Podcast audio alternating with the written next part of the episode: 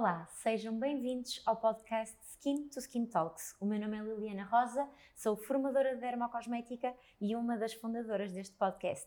Hoje vamos abordar um tema super importante, um tema que preocupa muito os consumidores. Vamos falar de envelhecimento cutâneo e, claro, aproveitar para retirar todas as dúvidas associadas a esta temática.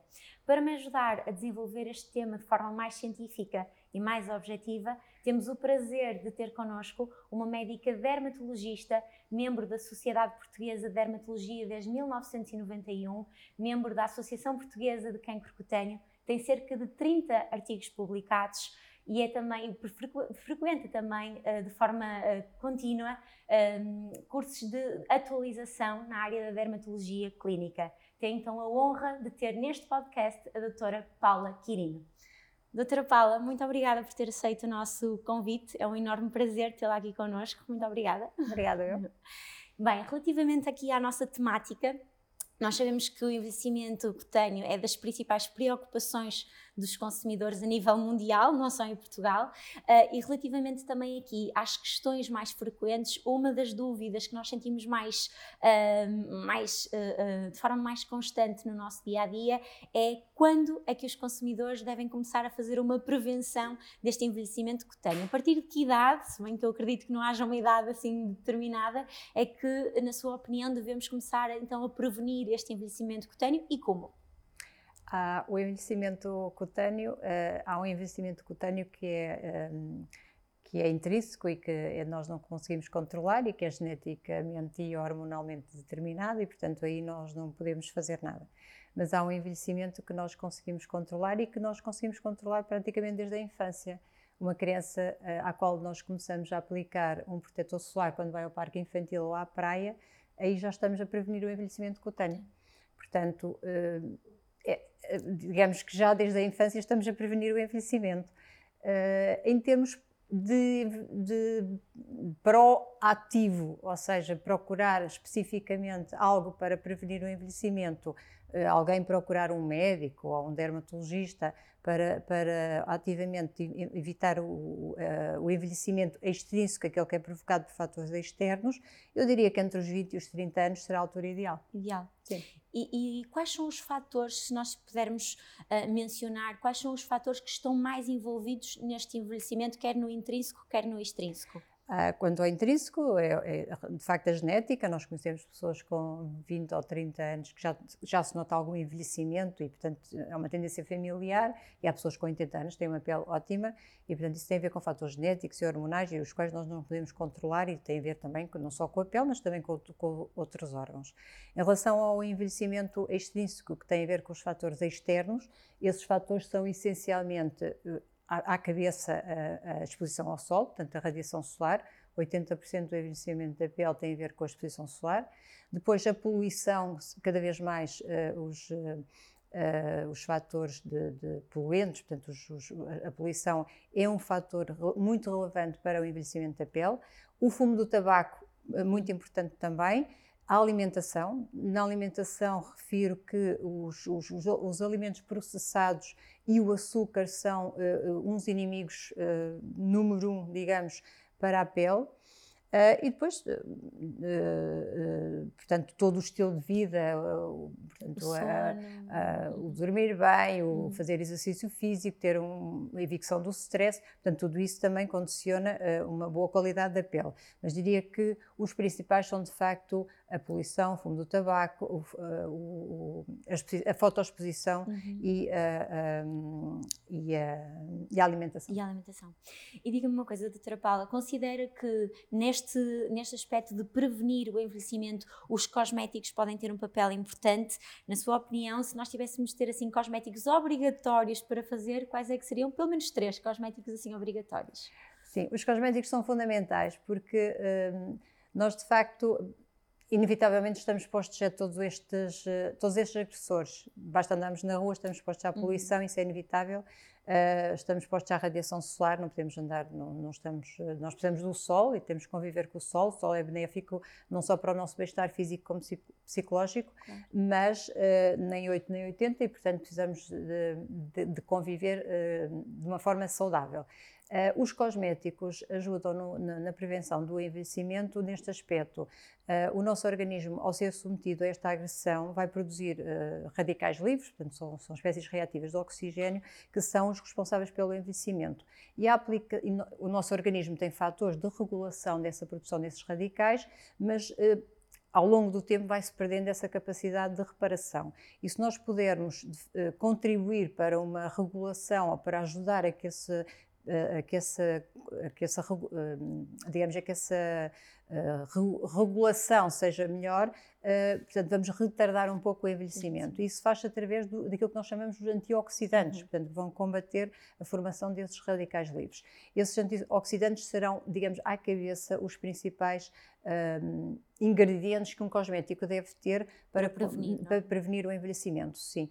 Uh, portanto, esse será um dos principais ingredientes dos cosméticos e que para mim é extremamente importante e que é fácil de, de utilizar. Um, a vitamina C, tanto eh, ingerida como aplicada, é um antioxidante muito importante. Uhum. Uh, de realçar que os antioxidantes uh, também são importantes a maneira como eles são aplicados e o veículo em que são aplicados, porque os antioxidantes são moléculas muito instáveis e, portanto, não é qualquer formulação que pode ser Eficaz. utilizada. Uhum. Eh, basta, nós sabemos que se nós fizermos um sumo de laranja, o sumo de laranja oxida, se não bebemos imediatamente, não vamos ter nenhuma claro. vitamina C. Num cosmético é igual, se eu tiver uma embalagem que está em contacto com o ar, não tem qualquer vitamina C. Uhum. Por outro lado, o veículo, também, se o veículo dessa vitamina C não for uh, adequado, ele não vai chegar ao alvo e não vai ter o efeito que eu pretendo. Portanto, tudo isso tem que ter, tem que ser tido em consideração.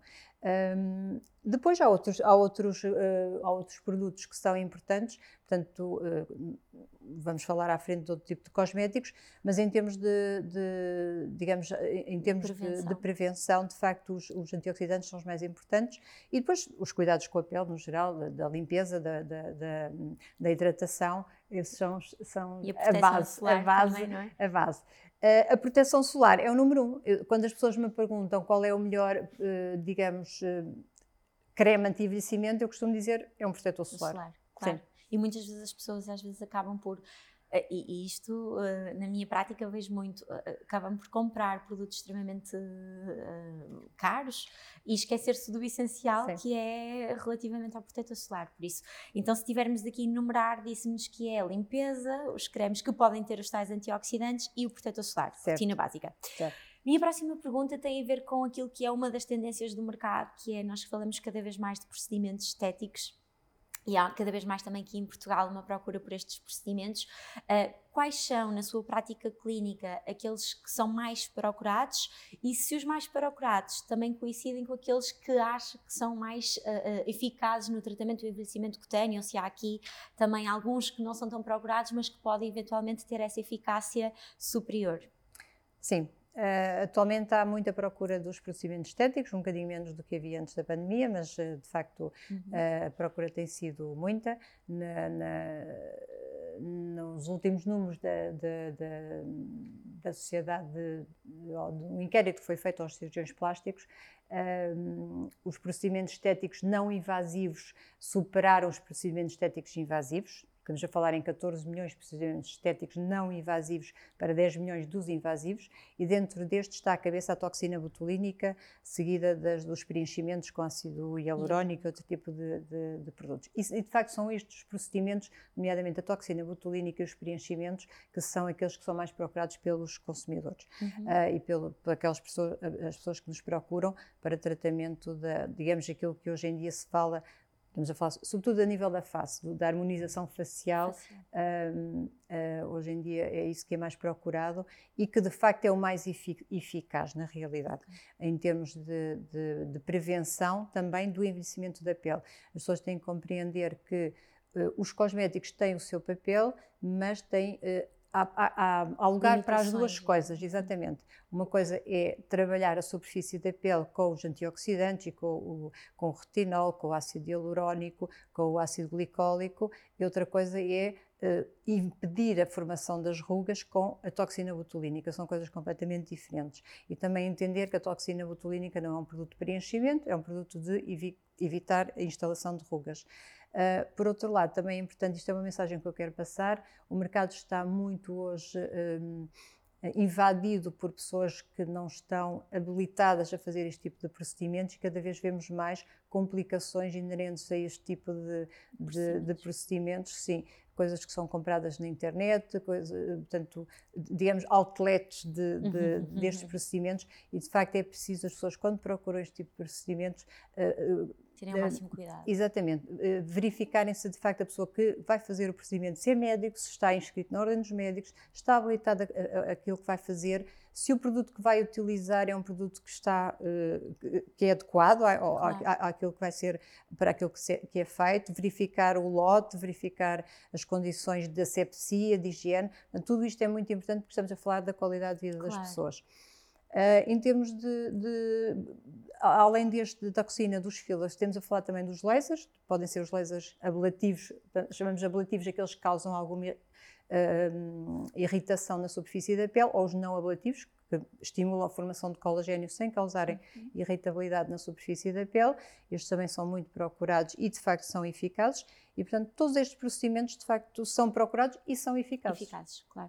Um, a minha próxima pergunta uh, já acabou, de certa forma, por responder também, mas eu quero mesmo assim reforçar face aos nossos, uh, face aos nossos ouvintes, que é, nós já percebemos que realmente os cosméticos têm limitações, face, por exemplo, aos, aos procedimentos estéticos, mas se associarmos os dois conseguimos melhores resultados, ou seja, se fizermos o, o, o procedimento estético no gabinete de dermatologia, uh, no consultório de dermatologia e depois em casa tivermos cuidados home care, conseguimos resultados uh, benéficos, certo? A associação Sim. é importante. É, é, fundamental associar os dois, tanto uh, para prevenir uh, complicações, como para preparar a pele, como para posteriormente manter os resultados. Portanto, seja, eles são indispensáveis. Exatamente. Uhum. só para dar um exemplo, se eu fizer um procedimento ablativo com laser de CO2 fracionado, se eu a seguir aplicar um sérum, por exemplo, antioxidante que tenha vitamina C, que tenha ácido ferúlico, eu consigo uh, encurtar o tempo de recuperação de, da pele para, imaginemos, de 7 para 5 dias. E isso pode ser importante, porque as pessoas cada vez mais querem regressar rapidamente à vida ativa. Claro. Portanto, isso é, é, é, importante. Por outro lado, uh, uh, não faz sentido uh, estar a fazer um procedimento numa pessoa que tem um fototipo elevado, portanto que é morena e que fica bronzeada facilmente, não posso estar a fazer um procedimento se ela não tiver uma fotoproteção adequada. E a seguir ao procedimento ela também tem que ter esses cuidados de, de com os cosméticos, portanto a preparação da pele com produtos com ácido glicólico, com retinol, a fotoproteção, portanto é inevitável, ou é imprescindível, digamos assim, a combinação das duas coisas. Ótimo. Uh, relativamente também àquilo que é a sua prática clínica, porque nós, dentro do envelhecimento, temos, acabamos por ter aqui várias preocupações, as rugas, a falta de firmeza, a própria hiperpigmentação. Uh, na sua prática clínica, sente que qual é, uh, ou quais são, se calhar, as, as as preocupações ou os principais sintomas que os consumidores querem um, atenuar, querem diminuir? Uh, o paradigma está a mudar um pouco. Hoje em dia uh, uh, assiste-se a uma geração que, está, que quer a perfeição nos mais jovens. cada vez há mais a procura dos mais jovens na, na chamada geração Z, mais uhum. ali por volta dos 20 anos, que querem ser perfeitos, porque os eh, viciados nas selfies, os que, redes das redes sociais, uhum. que querem ser igual aos seus ídolos e que não entendem que isso não é possível.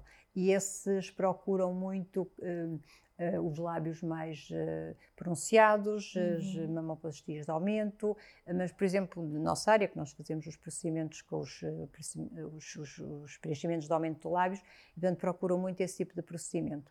Uh, e, e, não se preocupam tanto, por exemplo, com a fotoproteção. Claro. Uh, não, não têm a noção que, que pensam que, ok, uh, posso apanhar sol e não, não, claro. não vou, isso não vai. Não vai uh, Procuram os procedimentos, mas depois não fazem o básico. Isso, é? envelhecer a pele. Uh, portanto, isso é uma coisa que hoje está, está muito. Há muita procura dos jovens por esse tipo de procedimentos.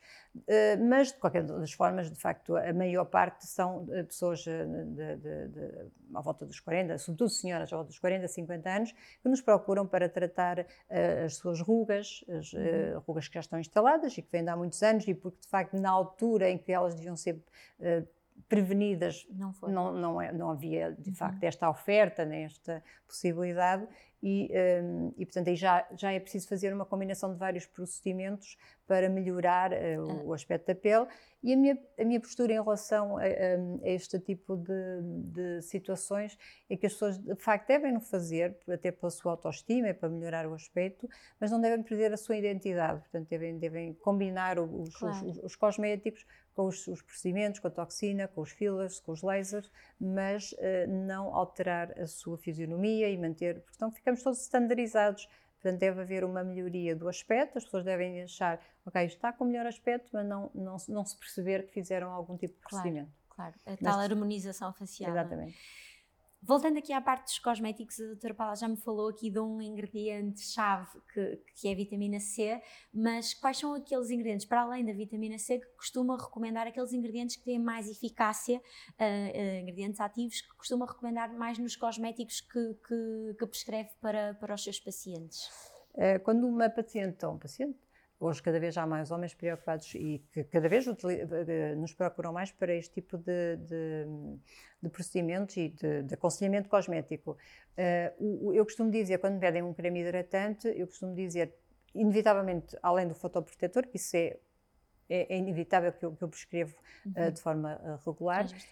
Um, o, o, mais, o mais importante, uh, vamos pôr por ordem de potência à cabeça o retinol. O retinol, o retinaldeído, a vitamina A, ácida, a tretinoína, tudo isto uhum. são nomes para o, anti, o creme anti-envelhecimento mais eficaz, eficaz, digamos. Mas que é preciso ter algum cuidado porque nem todas as peles o toleram, não pode ser usado em todas as ocasiões e não pode ser combinado com outro tipo de, de, por exemplo, com ácidos mais fortes, porque de facto tem potencial irritativo, há uma dermatite dos retinoides que é preciso ser salvaguardado e que é preciso ter algum cuidado. Mas de facto é o, é, é, é o único, de facto, é o único que está provado que é um eh, verdadeiro anti-envelhecimento okay. em termos cosméticos.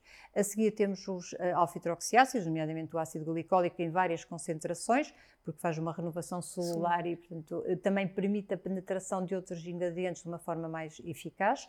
E uh, os antioxidantes, lá está, onde temos já a cabeça a vitamina C, que sobretudo associada à vitamina E e outros antioxidantes como o ácido ferúlico, ou florentina, ou silimarina, uh, tem, tem um potencial antioxidante muito importante e que, e que nos vão potenciar também a ação dos outros, dos outros ingredientes. Portanto, na realidade, uh, são, são basicamente três: o retinol, os alfa-hidroxiácidos e, uh, e, e, e, as vitaminas. Que eles consideram que são assim, sim, os mais eficazes. São, eu habitualmente combino os três. E, além da fotoproteção. Ah, e existe depois nestas combinações de cosméticos alguma combinação, alguns ingredientes que não recomende uh, na mesma rotina, ou seja, combinação de ingredientes ativos que não deva mesmo ser feita? Hum, é assim, eles podem ser combinados, não é, não, é, não é muito comum não poderem ser combinados, eh, a não ser que a pessoa tenha uma pele muito reativa ou que haja uma patologia, mas eh, posso dizer que, por exemplo, estar a combinar um retinol com um alfa-hidroxiácido ou um ácido glicólico numa concentração muito elevada não será uma boa uhum. combinação qualquer das formas, isso tudo depende muito tipo de, do tipo de pele. Sim. Ok. Ou seja, à partida não, é, não existe sim. assim nenhuma não. combinação que seja totalmente não. proibida. Uh, isto porque também nos perguntam muito se podem, por exemplo, usar retinol à noite e vitamina C durante o dia. Sim. Não existe qualquer problema. Não.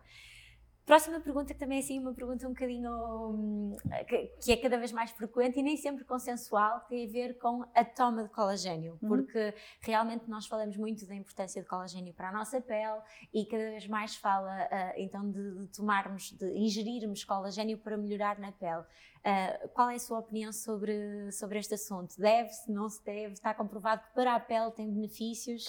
Uh, o colagênio o envelhecimento da pele tem, eh, de facto, a ver com o desaparecimento ou a degradação do colagênio, da elastina, do ácido hialurónico, que vai desaparecendo a nível da matriz extracelular e, de facto, nós, para conseguirmos repor esse colagênio, ou, ou para evitar essa degradação, ou evitamos que ele se degrade ou estimulamos a sua formação. Ingerir colagênio não tem qualquer interesse.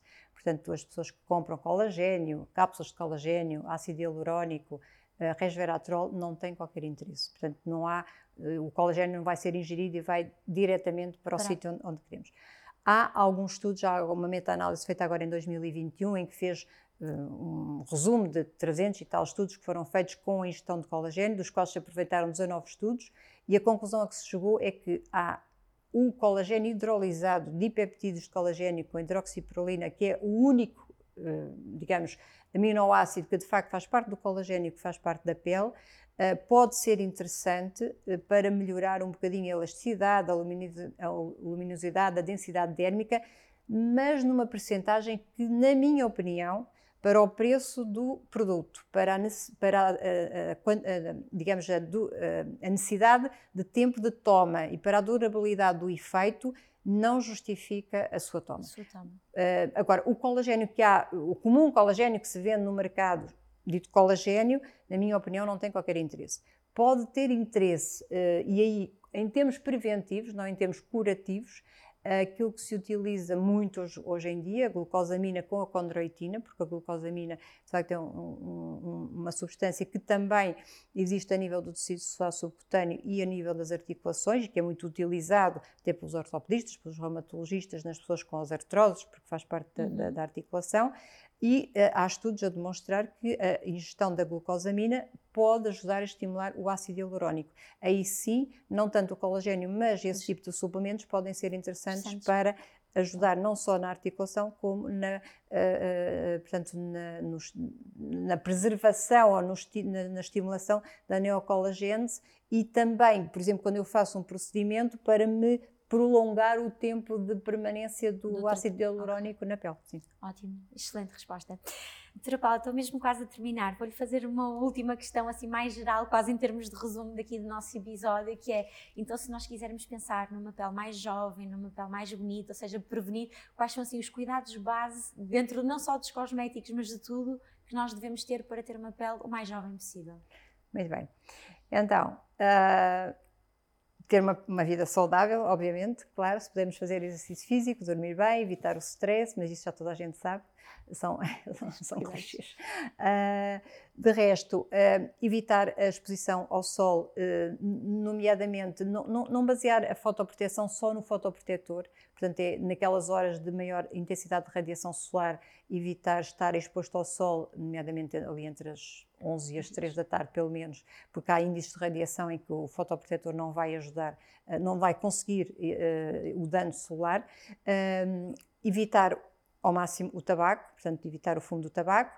Uh, em termos de alimentação, o, açúcar o menos possível, portanto, é mesmo só em dias de festa, como eu costumo dizer. Uh, o álcool também o menos possível. Uh, a poluição, pois, é, é, daquelas coisas que nós não conseguimos evitar, mas uh, tentar contrariar utilizando os antioxidantes e depois recorrendo àqueles cosméticos que, de facto, são aqueles que estão comprovadamente eficazes, uh, utilizando então aquela rotina diária que nós recomendamos, que é limpar, evitar sempre ir dormir com a, com a maquilhagem eh, no rosto, portanto, limpar de forma conveniente com os produtos adequados a cada tipo de pele. Isso é, o dermatologista será a pessoa mais indicada para dar esses conselhos. Uh, os, os, portanto, os cosméticos mais adequados aplicados também de acordo com o tipo de pele e a fotoproteção, portanto, o fotoprotetor também adequado. Muito obrigada, doutora Paula. Obrigada, obrigada pela sua presença, disponibilidade e principalmente pelo seu conhecimento. Foi um enorme prazer. Muito obrigada. Terminamos assim mais um episódio do podcast Skin to Skin Talks. Não se esqueça, pode continuar a seguir a nossa página de Instagram, skintoskin.ca para mais conteúdos e informação de dermocosmética. Espero encontrá-lo num próximo episódio. Até lá, o meu muito obrigado.